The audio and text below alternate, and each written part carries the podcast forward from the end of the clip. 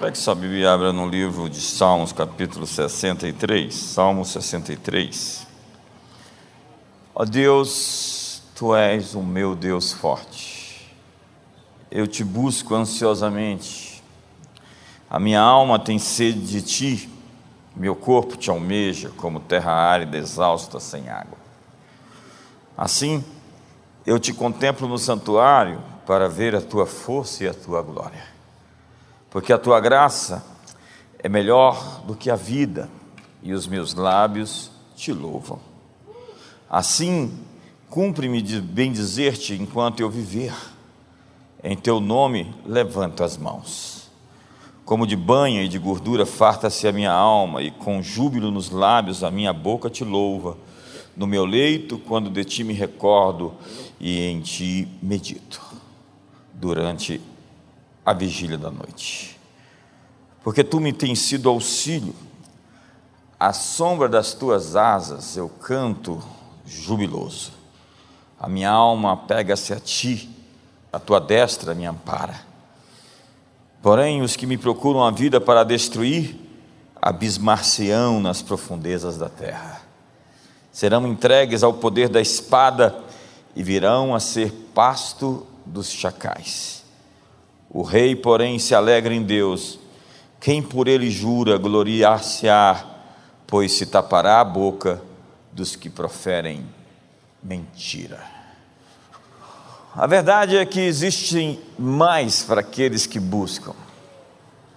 E a fome, a fome de Deus é o termômetro que revela a temperatura de um cristão. Há pessoas tão cheias de lixo cultural, de ideologias, de ódio, de rancor, de amargura, que não conseguem ter essa fome, esse desejo por mais de Deus. Nós fomos criados para achar completa realização somente nele. Tu nos criaste para ti, os nossos corações estarão inquietos enquanto não repousarmos em ti, dizia Agostinho de Hipona. Um pouco antes da sua morte, Jesus disse: Aquele que me ama, eu também o amarei e me revelarei a ele. Então, ele promete ser encontrado por todos aqueles que o amam e o buscam. Isaías, o profeta, diz: Tu, Senhor, conservarás em perfeita paz aquele cujo propósito é firme porque ele confia em ti. Deus conhece aqueles que creem nele. Deus é atraído por aqueles que estão à sua procura. Há um livro antigo chamado Caçadores de Deus. É a saga, a busca, a jornada de quem está à procura de um encontro. Há um homem na Bíblia que sempre está à procura de Deus. O nome dele é Davi. Ele é esse homem segundo o coração de Deus, cuja Bíblia dá tanto testemunhos, que é o segundo mais citado em toda a Bíblia. Obviamente que o primeiro é Jesus, mas é porque justamente ele tem fome, sede, como as costas suspiram pela face das águas, assim por ti suspira, ó minha alma. No deserto, então, sem nenhuma audiência, ele compôs os mais belos cânticos de louvor. Grande é o Senhor e muito digno de louvor, na cidade do nosso Deus, seu santo monte, alegria de toda a terra. Aquele que habita no esconderijo do Altíssimo, a sombra do Onipotente descansará. Nós temos isso como salmos, mas eram hinos, são hinos, são salmos que canta-se em liturgias e celebrações. Davi e sua comunhão com Deus o transformou em um matador de gigantes. Pessoas próximas de Deus são pessoas ousadas, são pessoas destemidas, são pessoas corajosas. Quando você encontra a sua presença, o medo derrete. A intimidade então nos transforma. A amizade, comunhão com Deus nos faz vencer nossas batalhas mais íntimas. Sem plateia, sem ninguém olhando, sem espectadores. Davi mata o urso, Davi mata o leão. Antes de obter uma vitória pública, Davi venceu suas batalhas pessoais. Estar com Deus desperta em nós sonhos, estar com Deus desperta em nós paixões, de estar com Deus desperta em nós estratégias, recompensas. Eu me sinto ativado em Sua presença. Porque é na intimidade de Deus que somos libertos a fim de nos tornar nós mesmos. O Salmo 37, verso 7 diz: Descanse no Senhor, descanse no Senhor e aguarde por Ele com paciência. Aguarde por Ele com paciência. A palavra descansar aqui significa fazer uma caminhada de lazer. Descansar em Deus para muita gente pode transmitir uma imagem passiva, letárgica, inativa, mas descansar em Deus se tornou uma desculpa para colocar sobre Deus nossa responsabilidade. Há pessoas que cruzam os braços e dizem: se Deus quiser me tocar, Ele sabe meu endereço. Há pessoas com a vontade flácida, que são incapazes de resistir aos desafios. Deus, contudo, é atraído as pessoas com tenacidade, com constância, com determinação. Tu, Senhor, conservarás em perfeita paz aquele cujo propósito é firme, porque ele acredita em Ti, porque ele confia em Ti. Os que confiam no Senhor são como o monte de Sião que não se abala. Nós falamos sobre pessoas que não se abalam, mas esquecemos do texto dentro do seu contexto. Aqueles que realmente acreditam em Deus estão de pé. Eles não se prostam diante da ansiedade e do medo do futuro. Como diz Jeremias, bendito o homem que confia no Senhor e cuja esperança é o Senhor. Ele não viverá a ansiedade dos tempos e a angústia do momento. Será como árvore plantada junto a ribeiros de água, que dá o seu fruto no seu tempo, cuja folha não seca, não murcha. A palavra hebraica para pacientemente do texto pode também ser traduzida por padecer dor como no parto, ou seja, sofrer com um propósito. Vou repetir isso. Sofrer com um propósito. A mulher que está para dar à luz, ela sabe o propósito da sua dor, ela sabe o propósito das suas contrações. Eu quero dizer que existe um propósito para a sua dor. Existe um propósito para as suas contrações. Eu quero dizer que existe um propósito para as contrações desse planeta. Existe um propósito para a dor que nós estamos vivendo todos debaixo desse céu, nesse país. Existe um plano de Deus para nos levar além, acima, sobre, para um novo tempo e uma nova fase. Uma outra tradução para a palavra pacientemente é girar no ar na dança. Esperar pacientemente, então, significa dançar, se mover, saltar. Isaías diz: os que esperam no Senhor renovarão as suas forças, subirão com asas como águias, correrão e caminharão. Mas havia na Bíblia um homem paralítico, um homem que precisava ser carregado. Você, você conhece pessoas assim que precisam ser carregadas? Elas têm uma letargia espiritual elas são movidas à profecia, sempre estão atrás de alguém para lhe dizer uma palavra profética, então elas vivem visitando um lugar ou outro, ligando para Fulano ou Beltrano, a fim de ter uma palavra de ânimo e de motivação, porque elas não conseguem se automotivar, se autogovernar. Tem algumas pessoas que me fazem sentir como pastor de gado. Pastor de ovelhas fala. Se você chegar é, e ver, é um cenário incrível em Israel, onde um pastor chega com o seu rebanho para beber água. Outro pastor chega com seu rebanho para beber água na mesma fonte, e outro pastor. E todos estão ali bebendo água, então o pastor sai à frente, assoviando e cantando, e todas as suas ovelhas vêm atrás dele. Aquelas que não são ovelhas dele ficam ali, porque a ovelha conhece a voz do seu pastor, disse Jesus. Mas pastor de gado, precisa ficar empurrando, eia, Vamos, fica atrás, vamos, vamos pessoal, vamos lá, turma, vamos embora. A Bíblia diz: não seja como o cavalo ou a mula que só com freios e cabrestos te obedecem. Tem gente que precisa ser cerceada, todo o tempo precisa ser vigiada, todo o tempo precisa ser conduzida.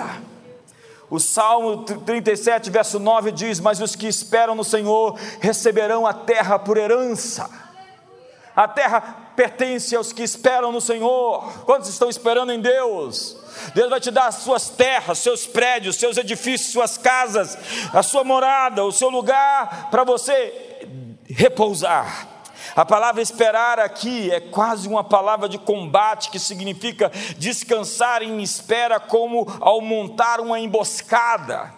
É alguém que está em campana, que está de vigia, pronto para o avanço. Trata-se de uma ansiosa busca que exige disciplina e concentração intensa. Deus promete ser encontrado de nós se o buscarmos de todo o coração. Aquele que me ama, eu o amarei e virei e me revelarei a ele. Quem deseja conhecer os caminhos de Deus, diz a Bíblia, os acharás. Se você quer saber acerca da doutrina, se fala por mim ou se fala por outro, você saberá se você tiver o coração reto. A mulher do fluxo hemorrágico tinha 12 anos de busca sofrendo, com dor, gastou todo o seu dinheiro, mas ela foi capaz de atravessar a multidão, quebrar o protocolo social, ela estava fraca, mas ela montou uma campana e ela achou Deus, ela encontrou Deus, ela emboscou Deus, e Jesus disse: Quem me tocou? Nós dizemos que Deus está no nosso encalço, mas nós estamos no seu encalço.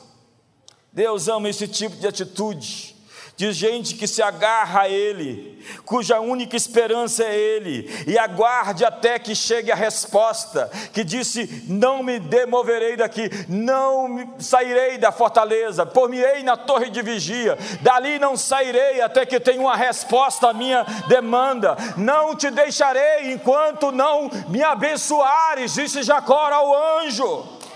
O anjo disse: Deixa eu ir embora. Não, agora eu não te solto. Mas há tanta gente flácida que diz: Eu vou desviar por causa daquilo, vou sair da igreja por causa disso. Eu não estou contente demais, porque a sua busca é flácida, ela é tímida, ela é superficial. Você está na margem, na marginalidade da fé. Se você soubesse buscar Deus de fato, com todo o seu coração, você o encontraria em todas as suas necessidades, você seria suprido, como diz o salmista: bem nenhum falta àqueles que o buscam. Então, Deus, eu não te solto. Jacó tem uma sentença de morte, seu irmão está o esperando, Esaú com 400 cavaleiros, jurado de morte. Então ele fica sozinho, faz passar tudo e todos e começa a sua luta de uma madrugada inteira. Eu já vi Chaves virá numa madrugada inteira de oração. Eu sei o que é passar uma madrugada em oração, em busca de algo objetivo, como Daniel, que estava jurado de morte por Nabucodonosor. Se você não trouxer para mim o sonho e a sua interpretação, certamente morrereis. Então os sábios da Babilônia dizem: Me dá o sonho, que nós te daremos a interpretação. E o rei o tirano, o déspota, Nabucodonosor diz: Eu quero o sonho e quero a sua interpretação, porque vocês estão querendo me enganar. Então Daniel vai à busca de Deus e fica claro da noite, sabendo que se amanhã ele não tivesse o sonho, ele iria morrer com todos os seus amigos. E de manhã, bem cedo, ele traz a revelação do sonho e a sua interpretação. E é assim, sua vida foi salva, como a de Jacó não te deixarei ir, a não ser que me abençoes. É como Eliseu, que passa 22 anos seguindo Elias como seu assistente. 22 anos como assistente, seguindo um homem difícil. Pensa num sujeito difícil, Elias. E ainda fala assim: fica aqui que eu vou para ali. Tipo, dispensa, fica ali, não quero que você vá comigo. Não te deixarei tão certo como vive o Senhor. E fica na cola do profeta. Então fica aqui em Betel que eu vou para Jericó. É lá em Jericó que eu vou estar com o Senhor. E de repente, fica aqui em Jericó que eu vou para ali para o Jordão. Eu vou estar no Jordão depois que passa o Jordão. Depois de toda a sua trajetória, ele pode dizer: Pede-me agora o que você quer. E o pedido dele é incrível. Ele não perde de vista o profeta. Ele é como uma sombra para Eliseu de Gilgal, de Betel, de Jericó, atravessam o Jordão, pede-me o que quiser. Então ele diz: Faze-me o principal herdeiro do teu espírito profético. Eu quero a unção dobrada que está sobre você, porque a unção dobrada é para o primogênito, a dupla porção é para o primogênito. E a resposta era simples, porém o teste era difícil. Coisa difícil pedistes, disse Elias. Mas se me vires, quando for tomado de ti, assim se te fará. Porém, se não me vires, não se fará. O teste era o mesmo de antes, mas agora exigiria mais disciplina, concentração. A palavra é: não tis os olhos do profeta nem um segundo. Hoje há muita gente distraída querendo as melhores bênçãos de Deus. Eu creio que existem oportunidades chegando a toda hora, existem milhares de oportunidades que estão passando sobre nós. Eu creio num mundo de abundância, onde oportunidades ímpares estão chegando toda hora. Mas também creio que existem muitas pessoas desatentas e despreparadas para a bênção dobrada. Mas qual era o teste de Eliseu? O compromisso de Eliseu era observar Elias era não tirar os olhos do profeta. Se você me ver quando eu subir, se você continuar olhando para mim quando eu subir, você vai ter o que você pediu. O que apareceria então para tirar a atenção de Eliseu de Elias? O verso 11 do capítulo 2 de 2 Reis diz: E sucedeu que indo eles andando e falando, eis que um carro de fogo, com cavalos de fogo, os separou um do outro, e Elias subiu ao céu num redemoinho. Uma carruagem de fogo chama muita atenção. Atividades no céu invadiram a atmosfera, dons espetaculares, visão de anjos, Muitos têm falhado nesse teste, manter o coração firme em Deus, mesmo diante das suas maravilhas. Muitos se perdem nos aplausos, muitos se perdem na fama, outros se perdem no glamour, nos elogios. Tem gente que pega um pouquinho de fama e já altera. Você chega perto dele, ele tem uma aura assim de distância. Muita gente tem fracassado em usar o que Deus lhe deu com integridade. Muitos receberam uma maravilhosa unção e depois disso foram derrotados pelos seus próprios dons, vítimas da própria unção.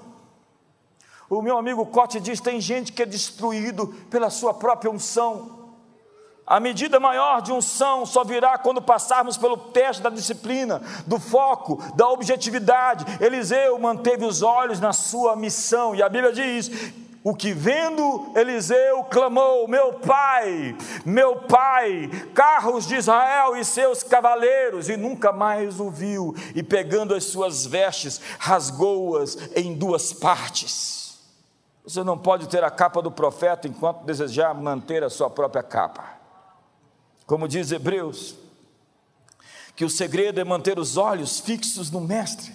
Portanto, nós também estamos rodeados de uma grande nuvem de testemunhas Deixemos todo embaraço. Eu vim aqui lhe dizer uma coisa: deixe todo embaraço. O que te impede de servir a Deus, o que te impede de ser fiel a Deus, o que te impede de colocar a Deus em primeiro lugar na sua vida. Deixe todo embaraço e o pecado que tão perto nos rodeia. E corramos, corramos é uma palavra forte. Corramos, se apresse em segui-lo com paciência a carreira que nos está proposta, olhando para Jesus Jesus, o autor e consumador da fé, o qual, pelo gozo que lhe estava proposto, suportou a cruz, desprezando a afronta e a sentando-se à destra do trono de Deus. Olha que palavra, desprezando a afronta. Tem muita gente prestando atenção nas afrontas, Você tem que dizer assim um basta, um aí, um não estou nem aí. Enquanto você for sensível demais às outras vozes que querem lhe distrair, às ofensas, às afrontas, você vai ficar titubeando, reticente no caminho, olhando para os lados, tentando responder. É por isso que Jesus disse: quando você for, não olha para o lado, não cumprimenta ninguém no caminho, simplesmente vai. Jesus não tirou os seus olhos do Pai. Nada pôde distraí-lo do seu propósito. Quando Pedro quis intimidá-lo, colocando na parede, dizendo: Isso não vai te acontecer de modo nenhum, ele diz: Para trás de mim, Satanás. Ele soube ser mal educado com aqueles que quiseram lhe tirar do caminho. Parece que o nosso cristianismo hoje é, nos isenta de ser firmes e duros, porque a gente tem um Jesus que é Papai Noel que é um bicho de pelúcia que fizeram do leão de Judá. Olhe para a Bíblia e veja Jesus. Parece que ser cristão hoje é ser bem assim, tipo o mestre dos magos. Veja as vezes que Jesus se destemperou na Bíblia, com tudo aquilo que era injusto.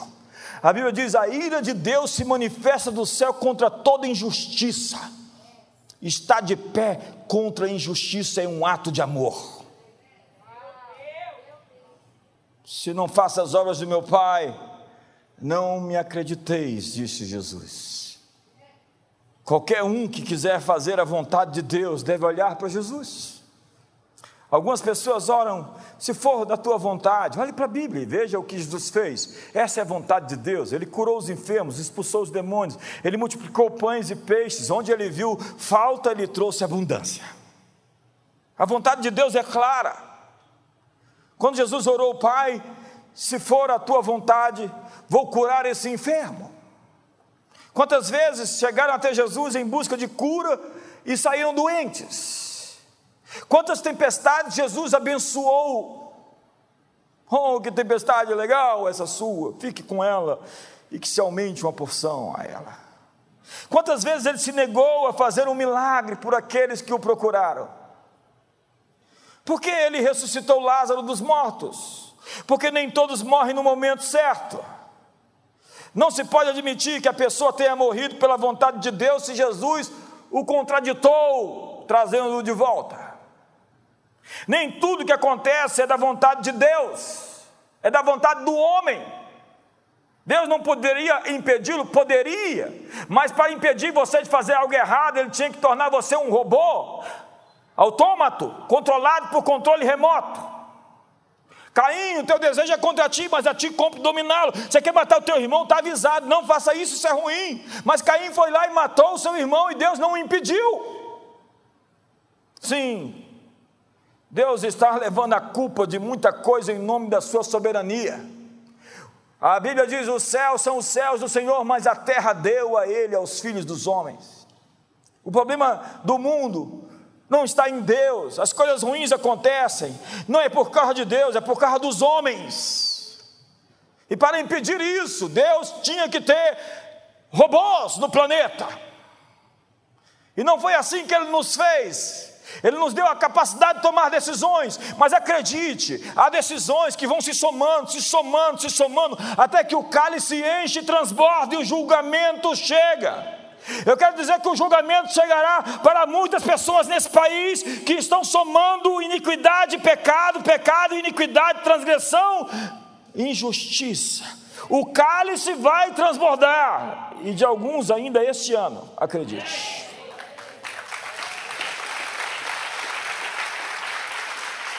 É verdade, Deus pode usar a tragédia para a sua glória, mas não significa que sua capacidade de consertar as coisas justifique que as coisas que se quebraram, se quebraram pela sua vontade.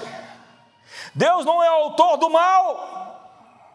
A vontade de Deus é perfeitamente vista na pessoa de Jesus Cristo. Ninguém que veio até Ele foi mandado embora. O que vem a mim, de maneira nenhuma, lançarei fora. Se não faço as obras do meu Pai, não me acrediteis, creia pelo menos nas obras. Nós sempre refletimos a natureza do mundo que estamos mais conscientes. O que você está consciente é liberado como uma atmosfera na atmosfera como uma fragrância. Se você ficar impressionado com os demônios, é isso que você irá transmitir às pessoas. Tem gente tão assustada. E se você não está assustada com elas, você é um negacionista, um irresponsável. Você precisa ficar assim, arrancando os cabelos da cabeça, para tentar trazer algum conforto para aqueles que também estão desesperados. Há pessoas de enfatizar o que deu errado, o que está dando errado, elas só têm notícias ruins. Elas têm uma consciência voltada para problemas, uma consciência sobre o poder do mal, elas acreditam nas crises e nas calamidades. Acreditar em mentiras torna um diabo impotente em alguém poderoso, porque o medo é a fé no poder do inimigo, é a fé no reino inferior. Você vai perder os seus sonhos se você permitir que o seu medo cresça mais que a sua fé. É o que diz Denis Silk. O mundo está clamando por pessoas que estão corajosamente perseguindo seus sonhos e mostrar o que de fato é possível. Mas existe um avivamento sobre você nossa tarefa nunca foi sobre o que nós podemos fazer para Deus, mas o que Deus pode fazer através de nós.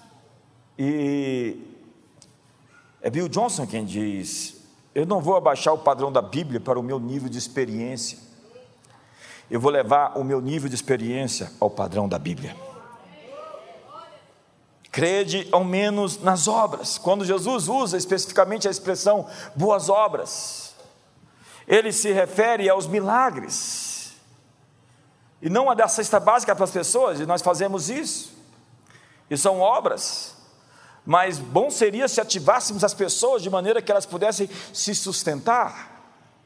Quando a Bíblia fala sobre boas obras, está falando sobre sinais, sobre prodígios, que ele realizava, porque líderes espirituais verdadeiros são aqueles que têm consigo o seu próprio sistema meteorológico espiritual que permeia seu domínio de influência e autoridade. Nós buscamos um avivamento, nós estamos atrás não de remendar o que deu errado, de dar doril para dor de dente, nós queremos realmente lidar com o mal em sua raiz e trazer sobre nós uma outra atmosfera que permaneça. Um avivamento significa uma consciência da presença de Deus que enche a atmosfera.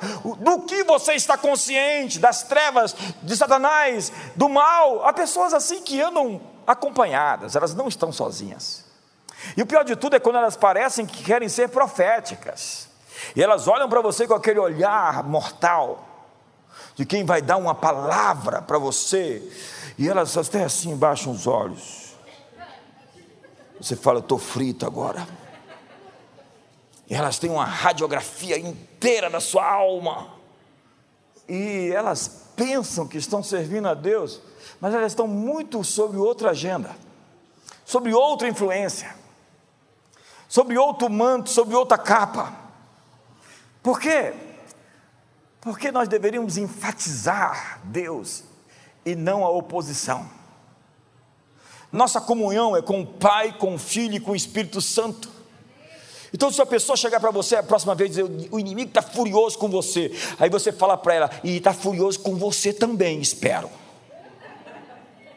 Porque esses jargões já deu. Ah, você tem um estreito também, ah, um estreito. A Bíblia diz que eu já entrei pelo caminho estreito, porque larga é o caminho que conduz à perdição eterna, aleluia. Tem que acabar com esses jargões. O cara, para ser profeta, precisa sim ser um extraterrestre, assim, tipo, incorporar uma coisa é preciso que se dê destaque à presença de Deus. Como as águas cobrem o mar, eu encherei a terra com conhecimento da minha glória. Está ruim, mas Deus prometeu que irá nos visitar outra vez. Está ruim, Deus prometeu que nós não estamos sozinhos. Está ruim, Deus não nos disse que ia nos levar embora. Não rogo para que os tire do mundo, mas para que os livre do mal.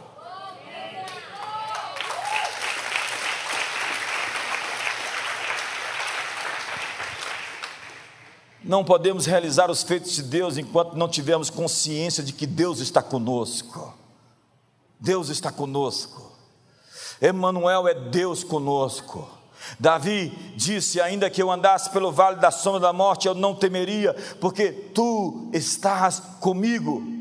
A ênfase, o ponto da questão, o início e a conclusão é: Tu estás comigo. O Salmo 16, verso 8 diz: O Senhor, tenho sempre a minha presença, estando Ele à minha direita, não serei abalado.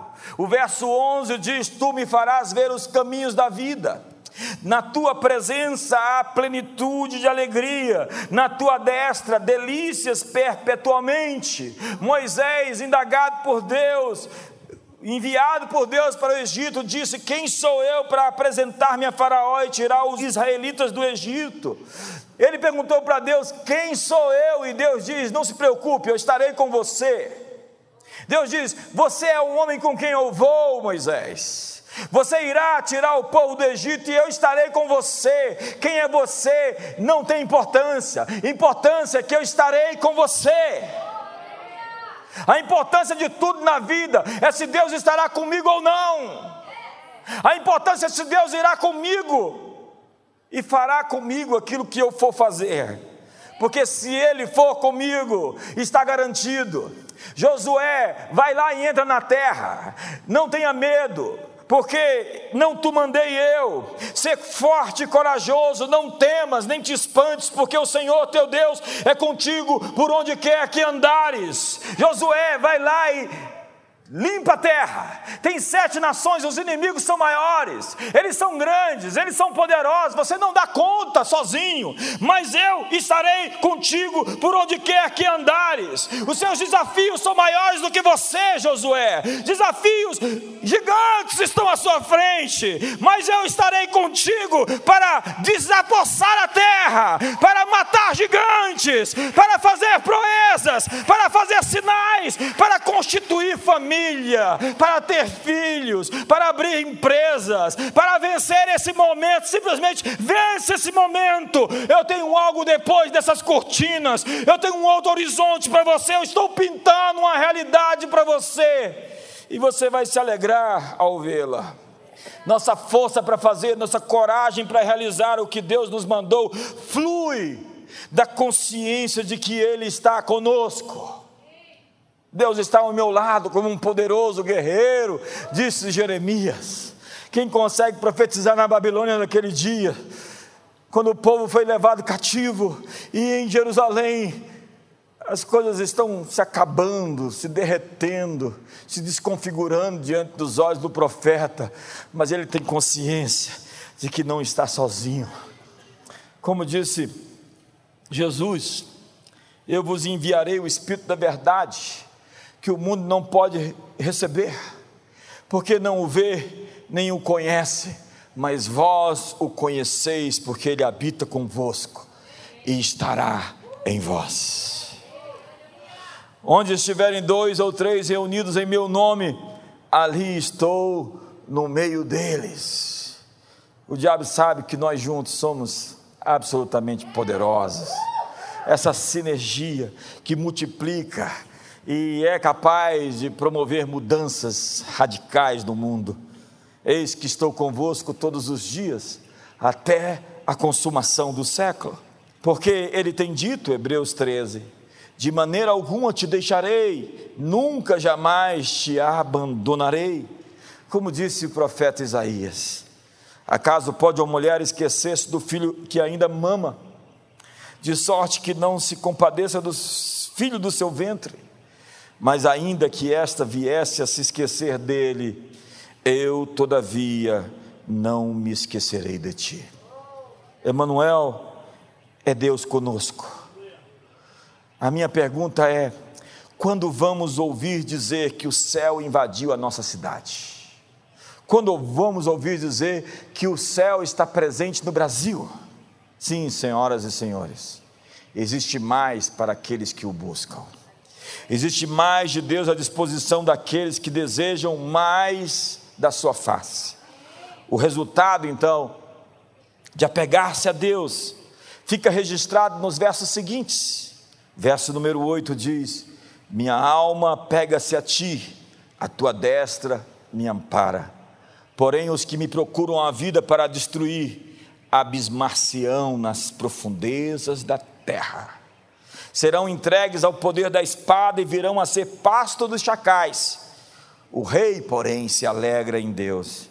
Quem por ele jura, gloriar-se-á, pois se tapará a boca dos que proferem mentira. Vamos repetir essa última frase: pois se tapará a boca dos que proferem mentira. Vamos mais uma vez, pois se tapará a boca dos que proferem mentira. Mais uma vez, pois se tapará a boca dos que proferem mentira. Fique de pé.